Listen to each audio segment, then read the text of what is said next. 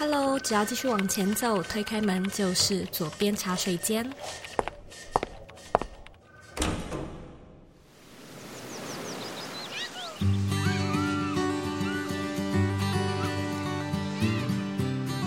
你现在在收听的是左边茶水间第两百二十七集。在今天的节目中呢，我会和你分享我是如何年年完成自己设立的各种目标。其实呢，这个是有秘密方法的。那在今天这一集的节目中呢，我就会和你开诚布公，而且我可以跟你保证，你听完之后呢，一定会觉得天哪，这一集分享的内容真的是太受用了。那这是最后一次呢，提醒你，我们 Dream to Go 的免费直播工作坊将在十一月十二号，二零二二年举办最。最后一场，我们其实在十一月一号已经举办过一次了。那那一场的回响呢，真的非常好，就是许多同学呢都反映说，哎，很有收获。所以如果说呢，你想要知道我怎么用设计思考来规划一个达成率超过八成的新年计划，为你的二零二三呢想要做准备的话，我相信呢这场工作坊一定能够带给你收获。我们在里面呢会分享制定目标的时候可能会出现的一些盲点。然后带你呢一起在现场实做，教你怎么做 planning。因此呢，也请你带着一个目标，也就是你在二零二三年最想要达成的事情，带着这个目标呢来参加我们的实作坊活动的报名页面呢，相信你已经知道了。回到我们这一集的原文，或者呢直接在网址上输入 z o e y k 点 c o 斜线 d r e a m t o g o a l，两个都可以。那记得呢，要赶快把握时间，因为这真的是我们最后一场的活动。我们每一年呢，大概就只会在这个十一月左右的时间段呢，开放 Dream to Go 的免费的相关活动。所以呢，请好好把握。在这一集节目里面呢，我觉得算是蛮特别的，因为和我一起工作共事的伙伴，或者是呢，我私底下的朋友。应该都会形容我是一个效率很高、执行率很高、达成率也很高的人。老实说呢，以前的我并没有发现自己在做事或者是思考上面用了什么特别的方法。但是呢，经过很多年的累积，以及现在辅导过很多学生的案例嘛，就是我抓出了两项你一定犯过的错误。那我也会呢，就是在这边跟你分享我过去的一些小故事，我的发现，当然还有分享要怎么样去调整。所以这一集请系上安全带，做好准备，因为含金量很高，也建议呢专心的听，然后记得把这一集的节目分享给你身边的朋友，或者是。每年设定新年新希望都失败的朋友，准备好了吗？Let's do it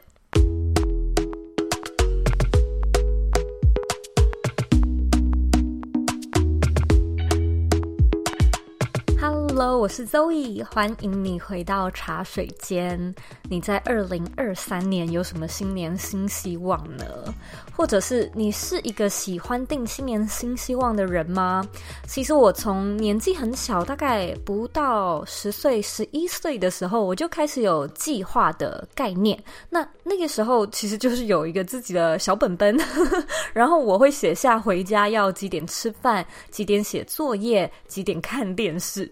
就是会莫名的从这个计划和完成的过程中得到成就感跟方向感，大概也是在那个时候开始，我就接触到所谓新年新希望的概念嘛。虽然算是蛮早的，不过我那时候就觉得它好像就像是许愿祈福的感觉，所以每到了新的一年呢，就会想要立下一些新的目标，然后很享受这种仪式感。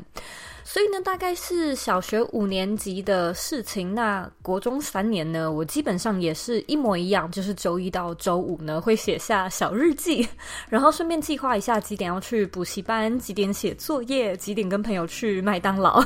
新年的话呢，就许个愿，然后大家开开心心。一直呢，直到高一的时候，有一件事情我印象蛮深刻的，因为我一直以来都有记录的习惯嘛，所以我好像是。上高中的时候，就是某个过年吧，农历新年开始整理家里，我就把过去的那些日记呢翻出来看，我就发现一件事情，呃，应该说两件。第一件事情是呢，我每年的新年新希望，不知道为什么都差不多会写大概十件左右的事情。然后第二件事情是呢，我每年的新年新希望都差不多，就是有那种什么多喝水、多运动、要存钱 之类的目标。那我记得我那时候第一个反应就是，哎，自己好白痴，但是又蛮可爱的。每年呢都不忘就是用同样的方式为自己加油打气。然后马上呢，我心中又出现了第二个念头，就是说。诶，对啊，我这样立下目标，那究竟是真的想要改变、想要达成，还是它就只是我在为自己加油打气的一个手段跟工具而已？写完了之后呢，就再也没有拿出来看。当然，因为我那个时候大概也才十六岁嘛，所以我并没有马马上有什么答案，或者马上开始改变。但是呢，我印象很深刻，就是好像就是从那个时候开始，我 pay attention，就是好像很有意识的去觉察到自己行为有这样的一个表象。注意到呢，好像我其实每天几点写作业、去补习班的这种日记上的计划，其实完成率都还蛮高的。那为什么新年新希望的这种像运动啊、存钱啊、看书啊的达成率都这么低呢？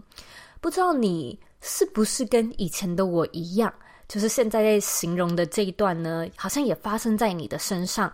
每年立的目标呢，都很像是在呼口号而已。你有注意到是什么原因让你的目标达成率这么低吗？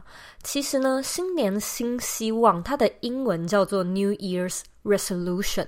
我觉得这个字的含义其实挺贴切，就是挺深奥的。因为 Resolution 拆开来看就是 Re。R E 加 solution，solution 其实就是解答、解方的意思嘛。那 re 这个字呢，R E 这个字放在英文的单字的字首呢，通常会有 again，就是重复啊、重新啊，或者是倒退、往后，或者是。回转的意思，所以现在的我英文可能比较好一点。我重新来看这个字，就会觉得说：“哎，哇，真的！我们新年呢，新希望其实就是叫我们来重新计划、重新思考、重新想解方。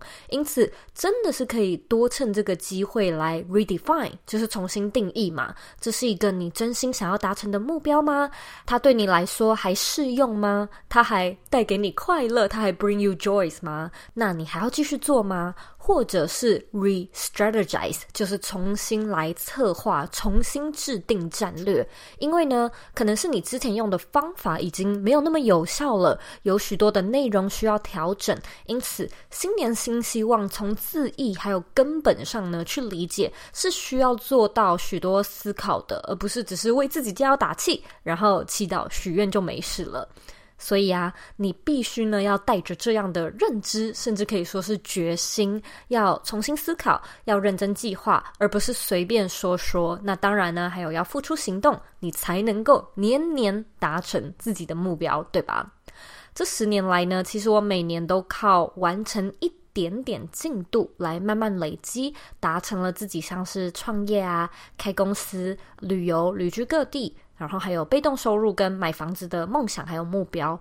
那我究竟是掌握哪两个秘诀呢？第一个是我不做长期计划，第二个是我不定太困难的目标。听到这边呢，你一定想说：哼，怎么可能？Zoe，你怎么可能不做长期计划？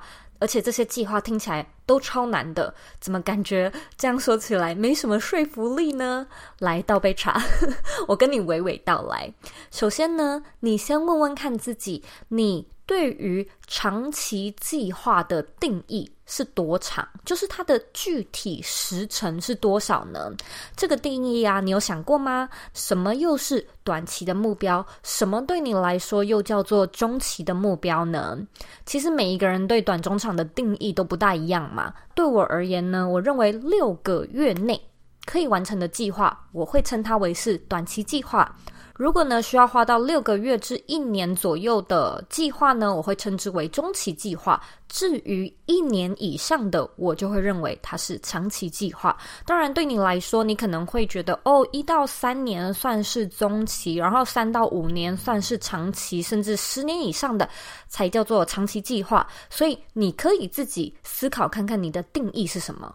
当然，这里没有一定要你和我用同样的定义方式，但是呢，我想和你分享我多年做目标规划的经验，因为呢，我私底下真的非常少做两年以上的目标设定。主要呢，是因为未来的变数真的太多了。你现在定的计划呢，未来会需要调整。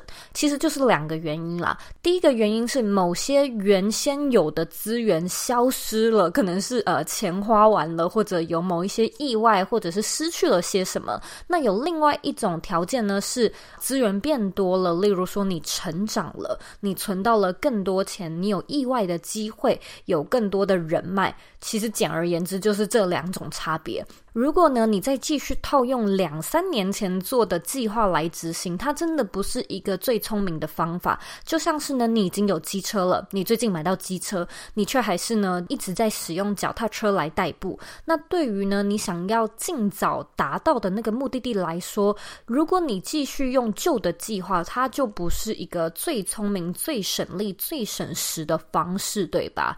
因此呢，如果说你过往啊没有太多目标规划的经验，或者呢，你过去所立下的目标都没有办法顺利实现的话，你不妨呢就从今年开始试试看。我们不要去做超过一年的目标规划。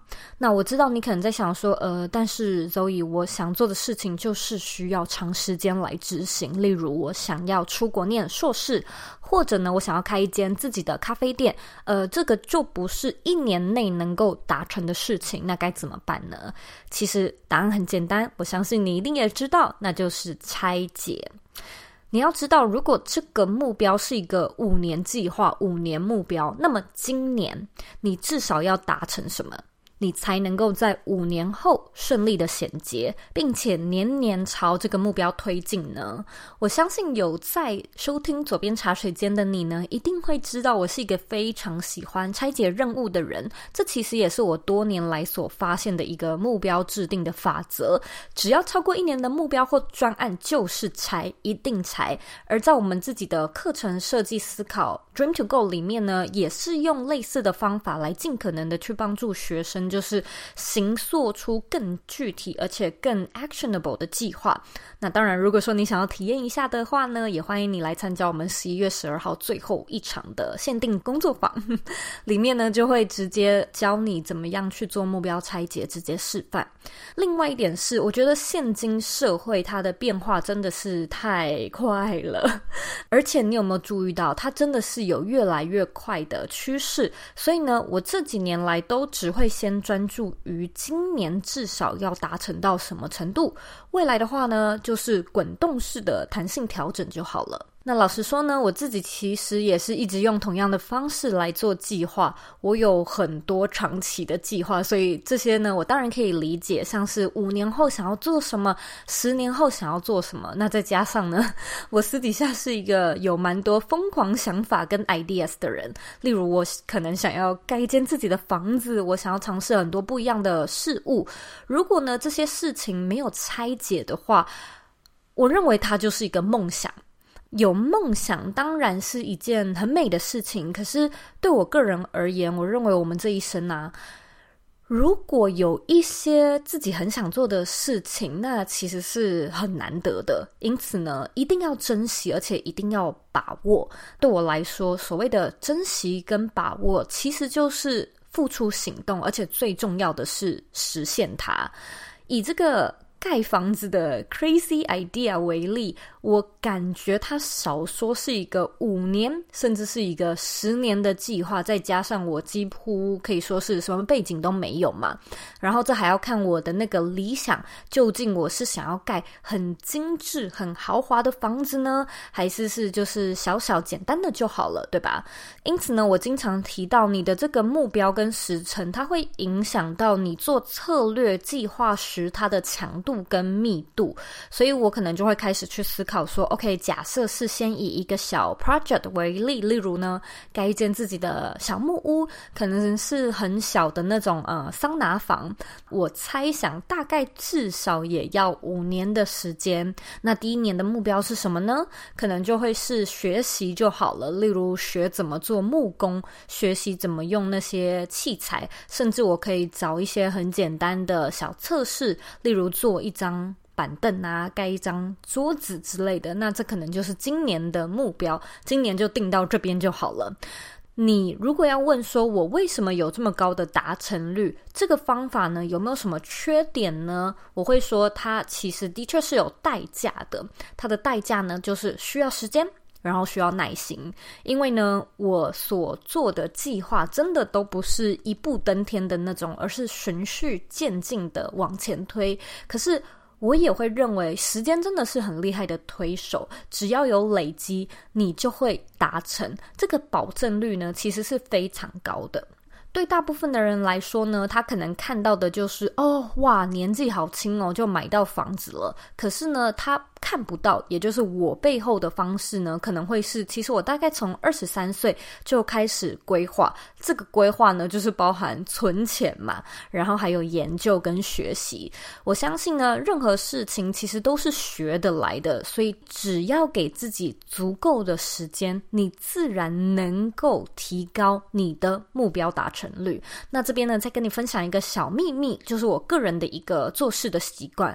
做任何事情呢，我通常都会预留一个 buffer 缓冲期，意思就是指说呢，嗯，如果这件事情的 deadline 是十二月三十一号，那我可能呢就会把 deadline 故意定在十一月三十号。尽管十二月底才是真正的截止日期，但是缓冲期是可以针对一些突发事件或者是意外来弹性调整。这其实真的是我有超高完成率的秘密。其实说穿了，它也不是什么神奇的事情嘛，就是提前完成，然后日期定早一点而已。任何时程如果太长的计划呢，其实都必须要承担变数的几率也提高。现在呢，如果你把一切都规划好，它反倒不。一定是最有效益的计划方式或执行方式，因此呢，如果你有超过一年以上的目标，就请你先把它拆成阶段性的目标。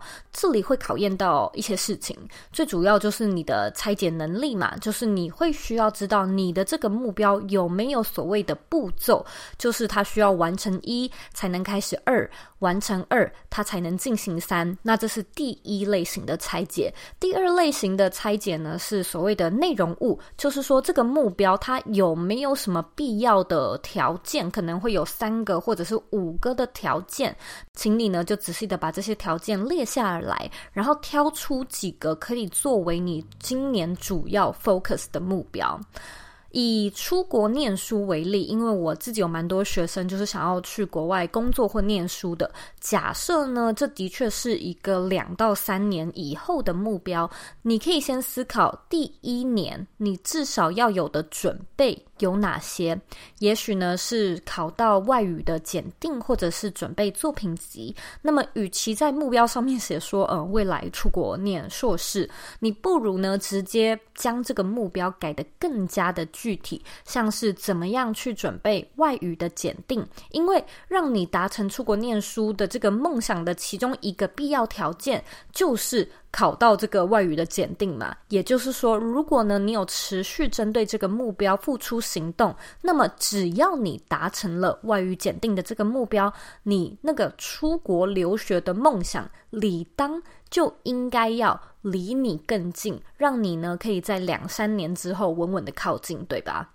因此呢，我做规划的方式其实就是从未来的人生梦想啊或愿景当中，先去思考可能近五年的里程碑，然后再去拆分每一年的重要指标，再去从第一年开始拆分成每一季。所以通常呢，我每一季都会有一个主题或者是目标，这些主题目标加起来，它应该要像是数学公式一样，要等于最后那个年目标。然后我们就再从季目标拆分成月目标，公式是一样的，三个月的目标累积起来应该要等于季目标的指标，月目标，然后再拆分成周目标，周目标再拆分成每一天的 to do list，就是每一个礼拜其实只要完成一点点，就可以让这件事情的执行变得非常的简单，甚至是可以说很无脑，但是很安心的让你去行动。虽然呢，这个方式它是用在长期，所谓的长期、中期，就是大概一年的目标制定上面。可是我个人认为呢，如果你有那种需要 sprint，就是你需要短期冲刺的计划，这个方式呢也非常的实用。假设呢，你就是有一件在下一季一定要完成的目标，那你就可以先分开思考。如果时间就是只有三个月，那你第一个月至少要完成什么？第二个月如何才能够有超过六十 percent 的进度？这个练习呢，在一开始的确是蛮困难的。可是任何事情都是勤能补拙嘛，透过累积呢，你可以变得越来越游刃有余。你经常性的去思考专案拆解，不只呢可以帮助你的目标达成率，更可以呢让你透彻的思考一遍说，OK，究竟有哪一些事情需要完成，才可以带领你到最终的结。果同样的，透过时间的累积呢，你未来在做目标设定啊，跟执行的时候，真的都会变得更快，而且更容易。所以推荐你呢去试试看。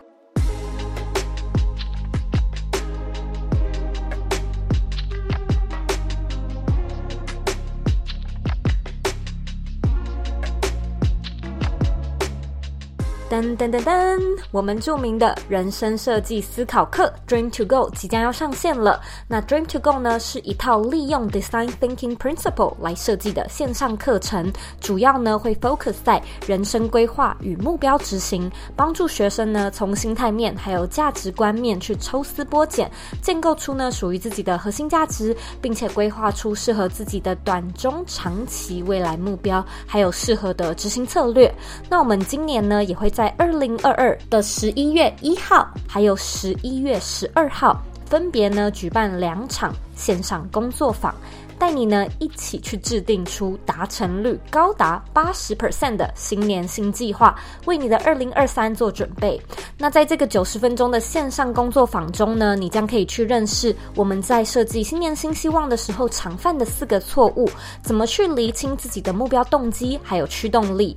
工作坊中呢，也会带你实际做目标规划，还有行动清单，并且呢讲解其中设计思考的概念跟架构。所以如果说，呢，你对这套免费的工作坊感兴趣，请你呢直接在网址上输入 z o e y k 点 c o 斜线 dream to go，它的拼法呢是 d r e a m t o。G O A L，输入网址呢，你就可以进到我们的报名页面去看工作坊的详细介绍，并且呢选择其中一个场次来做报名。那这个活动的机会呢，非常的难得，也是只有每年年底限定的一个特别活动，记得及早报名抢位，我们就活动中见喽。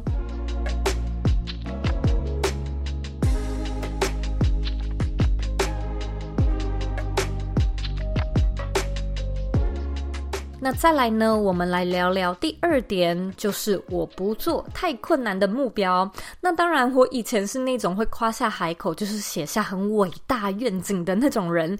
可是也当然，它的成效呢都不佳，所以我也是自己失败了很多次，还有多年蛮有感的经验，才意识到说，为什么我们真的。不应该去做太困难的目标，原因是这样的：有一些人呢，他很喜欢定一些遥不可及的目标，可能是这样才可以让他们觉得有在进步、有在成长。尤其呢，在新年氛围的催化之下，你可能会很有斗志，想要那种哦，一年赚一百万、狂瘦三十公斤这样子。但是我的观察是呢。这类型的目标，它很容易是外在目标。这个呢，我们在 Dream to Go 的课程里面也会教你去辨认。但简单来说，它的意思就是，它很可能是一种你想要去证明自己，因而给自己的一个比较无谓的挑战。我也会建议我的学生尽量不要给自己这种。简单来说，就是还蛮莫名其妙的目标。首先呢，它的难度高，它难度一高，它就难坚持，它难坚持就难达成。但是呢，我筛选目标的方式就是，我会选我有至少七八成信心的目标。对我来说呢，持续推进才是这个目标的核心。用每一年一点点的这个概念呢，虽然你的理想生活它不是一蹴而就，可是呢，至少你就是真真实实的在慢慢往这个方向靠近。那抵达它就只是早晚的事情而已嘛。所以呢，你现在要做的呢，就是把你明年度的目标摊开来看，然后首先呢，先去寻找有没有时程太长的目标，然后我们先做拆解，找出大概是在一年内你要完成的目标之后呢，来去寻找有没有太过困难的目标挑出来，然后问问自己说。我为什么要设立这么困难的目标给自己？我有什么一定要达成的理由吗？没有达成又会怎么样？这又会代表什么呢？你会发现呢、通常百分之八十太过困难的目标，其实真的都很莫名其妙，而且呢，可能都是你受呃社会框架或者是同侪压力所立下的一些目标。例如说，几岁就应该要拥有什么样的物品或者是头衔，或者啊，朋友好像都在做个人品牌，因此呢，我也要赶快开始达成什么样的里程碑。其实并不是说这些目标不值得执行，而是。如果完成这些事情这么重要的话，你就更应该把目光放在达成。而且是稳健、安全、可持续、可长久的达成，而不是随便快速的达成，然后达成了之后没有办法维持，或者要付出更多的代价或自己无法负担的代价，对吧？因此，对我来说，达成真的才是主要的目标，呃，速度呢则是次要目标。那什么样的目标算是太难的目标呢？我会说，任何你只有五成以下把握的。都是太难的目标，都应该要抓出来，好好的问自己说：为什么你一定要把这么大的一个压力附加在自己身上呢？我知道你可能在想说，嗯，我怎么知道我究竟是有五成、八成还是几成的把握呢？究竟要怎么计算呢？如果啊，你心中有这样的 OS，那你就必须要先问自己：你是否知道百分之百有把握的基准点在哪里？什么意思呢？意思就是说，在这件事情上面，我们必须要先知道自己几两重，也就是 Where's your limit？你必须要先知道你绝对能完成的一个衡量基准点在哪。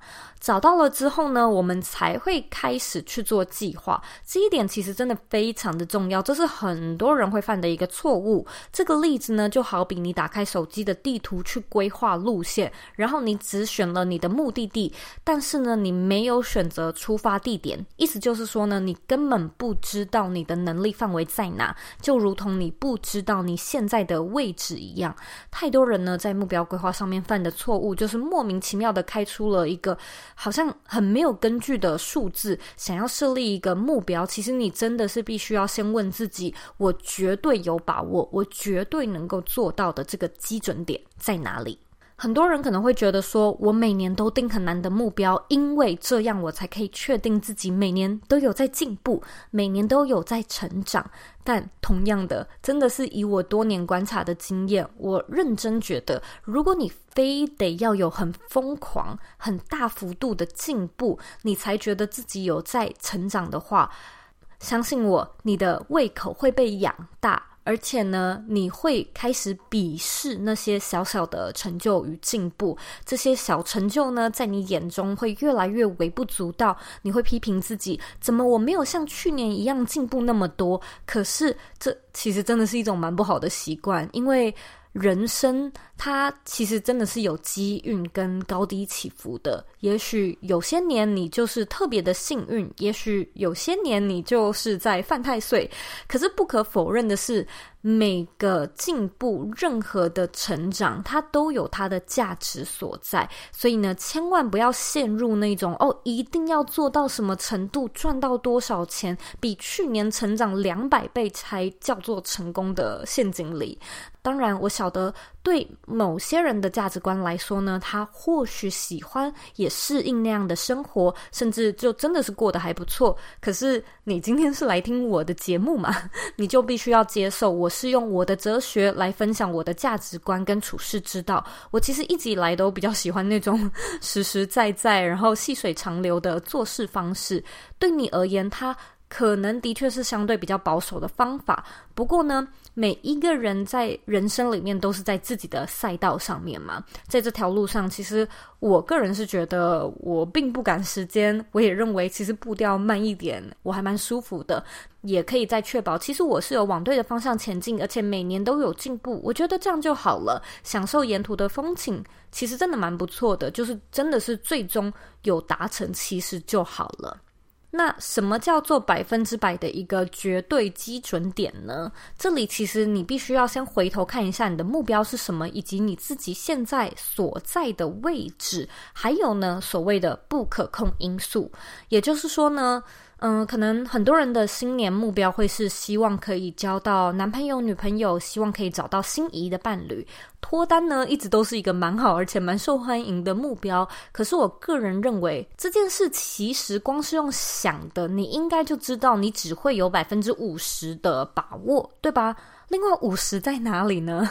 另外的五十在另外一个人的手里，他的意愿里啊，对不对？这个是你绝对没有办法控制的嘛。而且呢，这还是一个完全没有考虑你现在位置的前提就已经知道的 limit。假设呢，你是一个完全没有约会或者是恋爱经验的人。可能还会需要一段摸索期嘛，那就代表呢，你的这个达成率啊，可能又是从百分之五十开始往下扣。可是当然，我也是相信世界上呢是有缘分的，而且我也蛮相信是有奇迹的。不过呢，在目标规划上面呢，我还是喜欢比较实在的，先去看看最低标准。所以我可能就会先回头来问说，如果呢，我的终极目标是希望可以脱单。那在没有办法让另外一个人爱上我的前提之下，我能够做的百分之百的把握的那条线在哪里呢？也许是去参参加联谊活动，也许呢是开始学造型、学打扮，也许呢是花一点时间来上课研究制装，也许是开始看一些关于两性相处或者是沟通技巧的书籍。那由于呢这些目标全部都是我自己可以决定要不要做，我不需要。受到外人或者是外在因素掌控的目标，因此呢，这些我就会称之为百分之百有把握的目标。找到这个百分之百的基准点呢，我们才会从这边开始向上的去挑战。例如说，依照你的时间跟资源，你可能很确定自己可以去参加联谊，或者可以去学造型跟打扮，但是呢，你不是很确定自己有没有办法同时进行两件事情，可能时间有限。因此呢，如果同时进行的话，这个事情的难度就提高了嘛。又或者是呢，你原先的评估是每一个月参加一场联谊是一个百分之百你可以做到、可以负担、有把握的事情，你可以再把呢难度调高一点。也许呢，你改成每一个月参加四场联谊，先维持三个月开始。所以呢，前三个月可能总共会参加大约十二场，目的呢是顺便练习沟通、聊天与交友。也许呢，在三个月之后，你会开始有一个固定的对象去约会，你就不用那么常去联谊。所以呢，这可能会是我抓难度的方法。以我自己买房子为例，我其实蛮早就开始规划这件事情，所以我蛮早就开始所谓的嗯存头期款了嘛。然后呢，我大概是从去年开始，可能每两三个月会看一间两间房子，就是做做功课，实际的了解一下呃市场的状况。我原先的计划呢是明年，也就是二零二三以前要买到房子。但是呢，我在做二零二二年度规划的时候，因为我想要二零二三年买到房子嘛，所以我二零二二年就势必要为了这个二零二三做准备。那同样的，我会先挑出我最有把握的一个基准点，就是每一个月可能看一间房子，这是我自己知道的。可是呢，我就开始去做一些挑战，像是呢，我改成一个月看三到四间房子，以及呢，每一个月我有在当地的银行和他们聊聊他们的一些贷款汇率，需要准备哪些文件，然后研究一些可能像是补助啊什么的贷款方案。所以你其实会发现，我今年年初花了蛮多时间看房子的。对当时的我来说呢，那其实是一个我大约只有七八成把握的目标。它有挑战的地方呢，当然是在于说频率增加，还有作业量变重嘛。可是呢，它是从我有百分之百把握的这个基准点回头去回推推算的。这样呢，其实你就是可以往上把难度调高一点点，抓到那个成长率，可是它又不会遥不可及。所以呢，在做任何目标之前，我真心建议你先找出自己非常有把握的基准点在哪里。这个呢，也是让你能够持续进行计划的一个好方式。尤其呢，如果说你有很多类似习惯养成类的目标，许多人呢，可能一下子就会说：“诶，我每天要开始冥想二十分钟。”可是你过去有冥想的经验吗？你觉得自己每天要持续的话，又可以持续多久呢？或许我们不需要二十分钟嘛，我们就是先从每天两分钟开始推进，觉得诶还不错，蛮有把握的。那我们再增加到五分钟，然后十分钟，也许再慢慢抵达二十分钟。其实我一直不晓得我们为什么人类啊总是有这样的一个习性，就是好像一次就想要达成，一次就是要做二十分钟。很多时候我也不知道这个数值 到底是哪里来的，就好像运动一定要半小时，五分钟就不算；走路呢一定要一万步，走两千步就不算。可是换个角度想，有总比没有好嘛。而且重点是这些东西它都会累积，所以真的别忘了，它就像是复利一样。而时间呢，就是在这个公式之中非常重要的一个加分数值。最后呢，再和你分享刚才提过的那个小秘密。所以今天呢，算是分享了二加一，算是有点三个小秘诀，就是刚才提到的那个提前计划。我自己定目标和设难度的习惯呢，其实就是往前推进。也就是说呢，假设我十二月底必须要完成百分之百，就一年的计划嘛，百分之百，我就会故意把时间设定成，也许在十月底就要完成百。分之百，你仔细想一下哦。如果呢，你把时间往前，它的好处在哪呢？第一个。如果呢，你以每个月完成总计划的百分之十来规划，那么到了当年度的十月，如果计划持续推进的话，你不是就完成了百分之百吗？同样的，你是不是大约就在八月底的时候就应该完成了百分之八十呢？所以我为什么会说新年新希望的达成率可以落在百分之八十？因为呢，你的进度都是提前往前抓，做到百分之八十，其实真的是。绰绰有余，因此呢，第一个的好处是它可以为你预留一些缓冲的时间。如果到了十月底，你发现呢还没有做到百分之百，其实这也是人之常情。你还有大约两个月的时间呢，可以去做缓冲或者是冲刺。而且你每个月呢都可以检视自己的进度条，知道呢什么时候要冲刺。而且其实生活是有很多变数的嘛，有时候你可能会生病，或者想要出去玩。那那这些隐形成本呢，如果算下去，把计划定得太死呢，其实真的是很难达成的。因此，绝对要预留缓冲。第二个好处呢，就是既然呢你把时程往前推进，就代表呢你每个月的计划强度变强了嘛，你要执行的事情变多，难度也提高了，对吧？所以呢，通常我在做目标检视的时候，我会挑出过难的计划。可是挑出来拆分之后呢，我就不会再加什么其他的东西来增加新的难度。因为呢，其实我只要把时程缩短，它的难度自然就提高了。那上面有提到的那个第二种调整难度的方式，我还是认为你可以试试看。毕竟呢，如果你从来没有试着去抓过自己百分之百有把握的基准点。我还是认为它是一个蛮好的练习，但是呢，那些事情其实更适合放在不熟悉的计划上，就是你第一次尝试，你什么都没有做过的前提之下呢，你可以试着去抓出一个基准点，让你比较好有一个衡量的基准。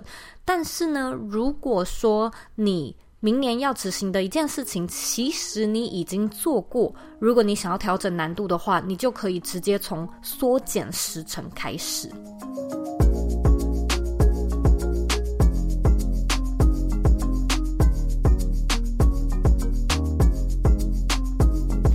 上呢，就是今天的分享，希望呢你听完今天这一集之后呢，可以就直接照着做这两个小练习。第一个就是先去看看你的计划长度啊，有没有超过一年的；第二个是呢，有没有难度太过困难的目标。如果你愿意的话呢，我也希望你可以听完之后呢，把这一集的心得分享给我，我很期待能够听到你的 feedback。